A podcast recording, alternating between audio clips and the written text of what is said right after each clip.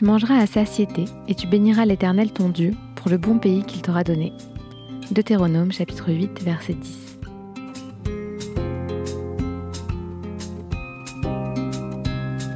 Je suis Anna Gourdikian.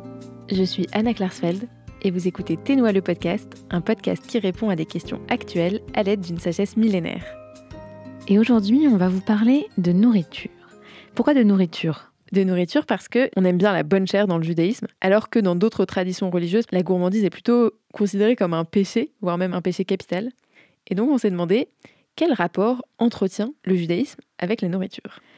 Alors, c'est vrai que c'est une question qu'on peut se poser puisque à chaque fois qu'on célèbre n'importe quel événement de notre histoire et de notre tradition, on se retrouve toujours autour de la table, autour de certains plats.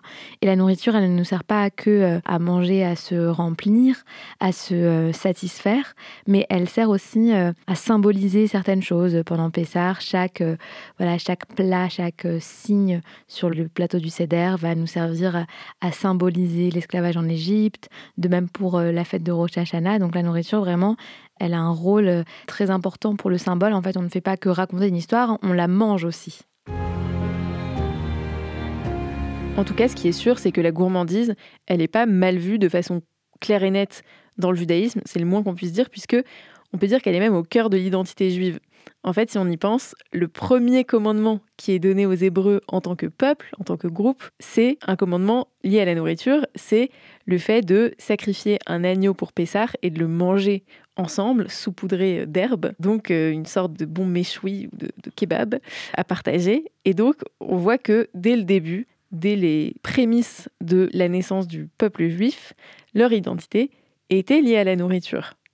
Et d'ailleurs, euh, toutes les fêtes juives, même si euh, elles ont eu après euh, plusieurs interprétations rabbiniques, mais par exemple la fête de Shavuot, c'est aussi la fête des premières récoltes, des fruits qui sont tout juste prêts à être récoltés.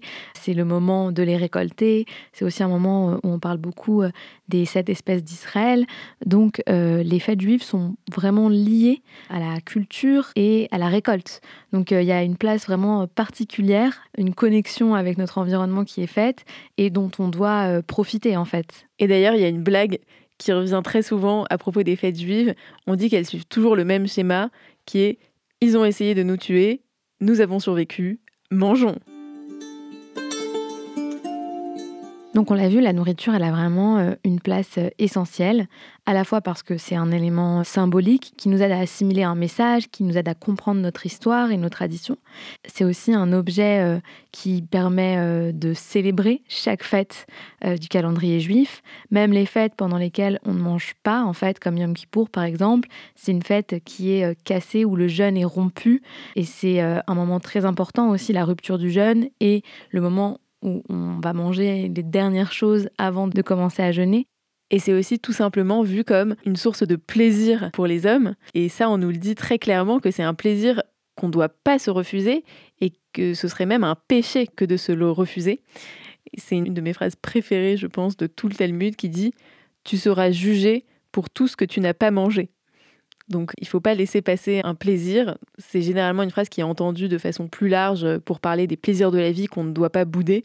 Mais l'exemple qui est pris, c'est vraiment la nourriture. Donc ne renoncez pas. Si vous voyez une belle pâtisserie, c'est péché si vous ne la mangez pas.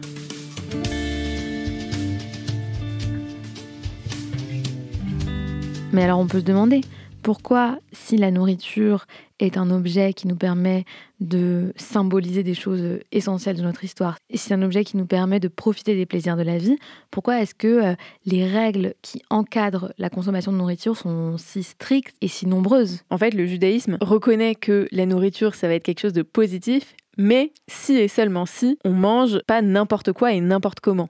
En fait, comme souvent dans le judaïsme, on va avoir des règles qui sont là pour introduire une distance et une conscience dans nos gestes, dans nos actes du quotidien, avec un peu l'idée que on n'est pas comme les autres animaux et que on doit agir pas en suivant nos instincts, nos désirs directement, sans limite, dans un rapport de pure consommation, mais on doit les faire rentrer dans un cadre et réussir à se discipliner. Et ça, ça passe par exemple par les règles de la cache-route. Et d'ailleurs, la cache-route, ça nous permet aussi de nous rendre compte de ce qu'on mange, parce qu'en fait, dans le processus de vérification de la nourriture, il y a vraiment beaucoup de personnes qui vérifient que les choses qu'on mange soient bien conformes aux lois de la cache-route.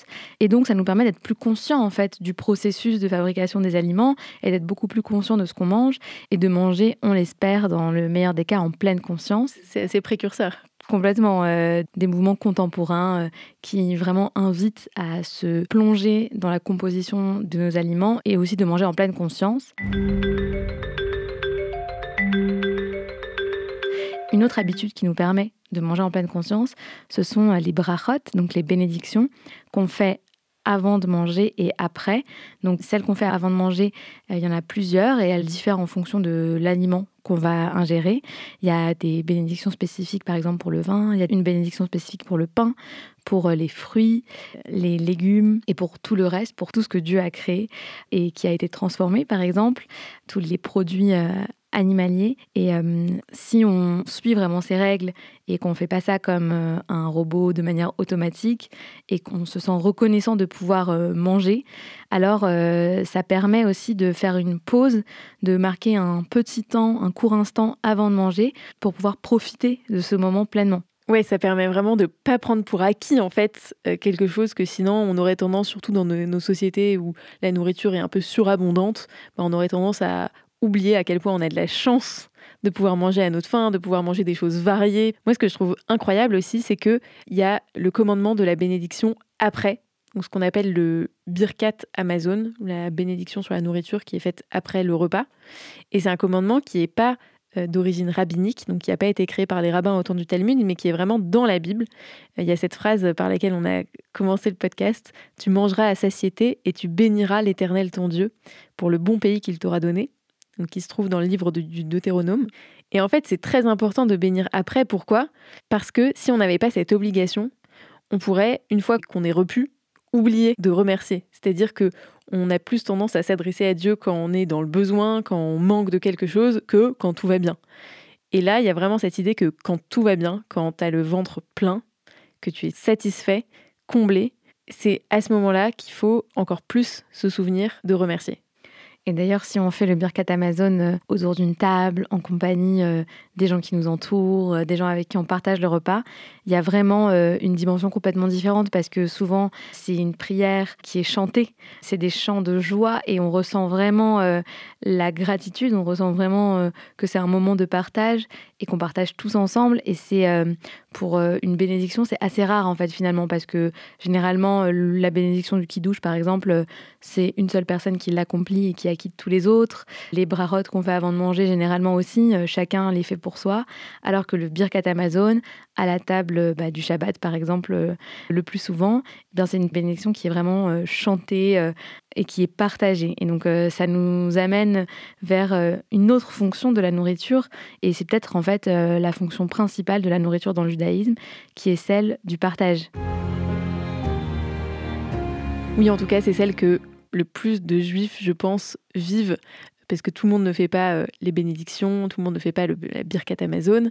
En revanche, partager des bons repas en famille ou entre amis, c'est vraiment quelque chose que des juifs pas spécialement pratiquants vont être amenés à faire euh, plus souvent. Sur ce sujet, il y a un commentaire de Rashi sur un passage du Talmud que je trouvais génial. En fait, c'est un passage du Talmud qui dit que depuis que le temple de Jérusalem a été détruit, ce n'est plus l'autel sur lequel on faisait les sacrifices qui permet l'expiation et que maintenant il a été remplacé par la table, la table du repas. Et Rashi commente ce passage du Talmud en disant que ce qui permet l'expiation, en fait, c'est le fait d'accueillir des invités à sa table. Et moi qui adore organiser des grands repas, ça me parle vraiment et c'est vrai que je trouve que inviter des gens à sa table, c'est toujours un moment particulier et un moment qui nous fait euh, nous ouvrir à l'autre et finalement être dans un moment de partage qui pour moi est très associé aux valeurs du judaïsme. Et euh, il y a un conte, euh, une histoire racidique qui résonne vraiment avec ce que tu viens de dire, Anna, et qui raconte en fait qu'il y a un sage à qui il avait été donné la chance de pouvoir voir à quoi ressemble l'enfer et le paradis. Donc lorsqu'il peut voir l'enfer, on lui ouvre la porte de l'enfer et là il voit une immense table couverte des plats les plus beaux qu'il n'avait jamais vus de sa vie, des meilleures odeurs, une table dont il n'aurait même pas pu rêver tellement elle était riche et tellement elle était belle. Et autour de cette table, étaient assis des gens dont les bras étaient immobilisés, tout droits, les, leurs coudes ne pouvaient plus se plier. Et il avait sur leur visage une immense tristesse, ils pleuraient très fort et ils ne comprenaient pas pourquoi ils pleuraient. À ce point, il n'avait jamais vu une telle tristesse. Et il se demanda pourquoi est-ce que ces gens pleurent alors que devant eux, il y a une si grande table si bien servie? Et en fait, euh, ils pleuraient parce qu'ils n'arrivaient pas à se servir et que c'était une immense frustration de ne pas pouvoir manger et de se servir de toute cette nourriture abondante. Ensuite, il put voir le paradis. Et là, lorsqu'il vit ce qu'il se passait au paradis, il vit des personnes dans la même situation, avec les bras immobilisés de manière à ce qu'ils ne puissent plus plier les bras, donc leurs coudes, il n'y avait plus d'articulation au niveau des coudes. La même table remplie de mets incroyables, d'odeurs délicieuses. Mais ces gens-là avaient sur leur visage une joie immense. Et ce sage n'avait jamais vu une telle joie dans les yeux et sur le visage de personne.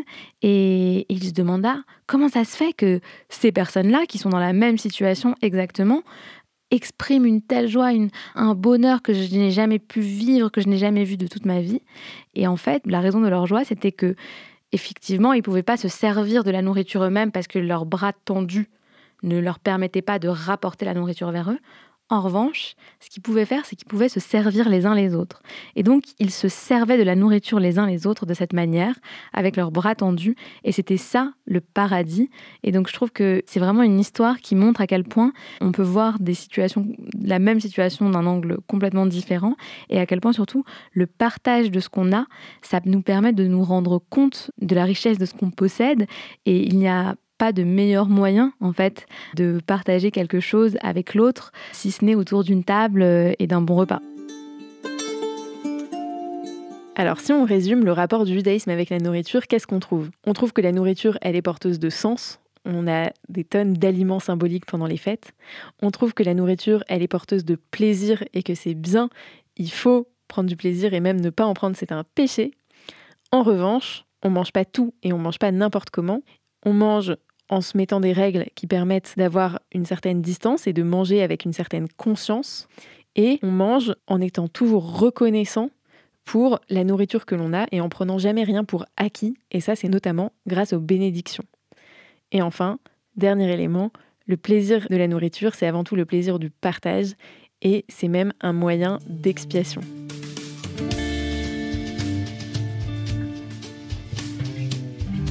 Alors après avoir parlé de nourriture pendant un petit moment et d'avoir maintenant l'eau à la bouche, Anna, j'ai un petit challenge pour toi. On va voir si tu reconnais ces plats juifs ou consommés et cuisinés par les juifs de différentes régions et si tu peux euh, me dire ou essayer de deviner au moins à quoi ça, ça correspond. J'ai la pression, j'ai toute une réputation de foodie à tenir. Exactement, mais je suis sûre que tu sauras relever le défi. Alors, le premier plat est un blintz. Ah, les blintz, ce sont des petites crêpes fourrées au, un peu au fromage blanc et euh, au sucre avec des raisins secs parfois. Enfin, en tout cas, ils apparaissent souvent dans les contes yiddish, les blintzes, qui étaient apparemment considérés comme des desserts très fins. J'en ai jamais goûté, mais j'ai eu très souvent envie d'en goûter en lisant des contes. Bravo, c'est exactement ça. Maintenant, un autre plat sucré que je suis sûre que tu connais très bien, la halva. Ah oui, la halva, ça se mange surtout euh, en Israël, enfin en tout cas ça se mange en Israël donc je pense que c'est du Moyen-Orient. Et c'est fait à partir de sésame. C'est une sorte de pâte un peu poudreuse, un peu friable comme ça au sésame, hyper sucrée, un peu écœurante si on en mange trop, mais délicieuse. Et je vous conseille le roi de la halva dans le marché de Mahane Yehuda à Jérusalem, qui fait des tonnes de halva différentes, et c'est vraiment délicieux. Alors maintenant, un autre plat, Anna, un bourreka. Alors les bureka, ce sont des sortes de pas de beignets mais de trucs fourrés, de trucs fourrés en pâte feuilletée et fourrés euh, par exemple aux pommes de terre ou au fromage ou à la viande. il y en a, on en vend partout en Israël. C'est vraiment la street food par excellence. C'est assez gras, on va pas se mentir, mais c'est vraiment délicieux. Un rouglar. Un rouglar, alors c'est euh, des sortes de gâteaux, ça aussi ça se mange beaucoup en Israël, un peu euh, roulés au chocolat souvent. Et c'est pareil, c'est très gras et j'ai envie de dire, et donc très bon. C'est un cookie qui est fait avec de la pâte de fromage à la crème et tordu avec de la cannelle ou du chocolat. Extrêmement bon. Anna et enfin les tzimes. Alors le tsimes, c'est un plat typique d'Europe de l'Est, juif d'Europe de l'Est, euh, de Rosh Hashanah. C'est un plat à base de carottes cuites avec des aliments sucrés, donc cuites avec du miel par exemple, des raisins secs, des pruneaux. Et c'est souvent mangé à Rosh Hashanah, à la fois parce que c'est la douceur, donc le miel, et donc c'est ce qu'on se souhaite à Rosh Hashanah, une année douce, et aussi parce que c'est un jeu de mots sur le nom qui veut dire carotte en yiddish, c'est meren, ce qui signifie aussi grandir ou more, comme en anglais more, plus. Et ça nous permet de se souhaiter la multiplication des mitzvot, un peu comme la grenade avec ses très nombreuses graines.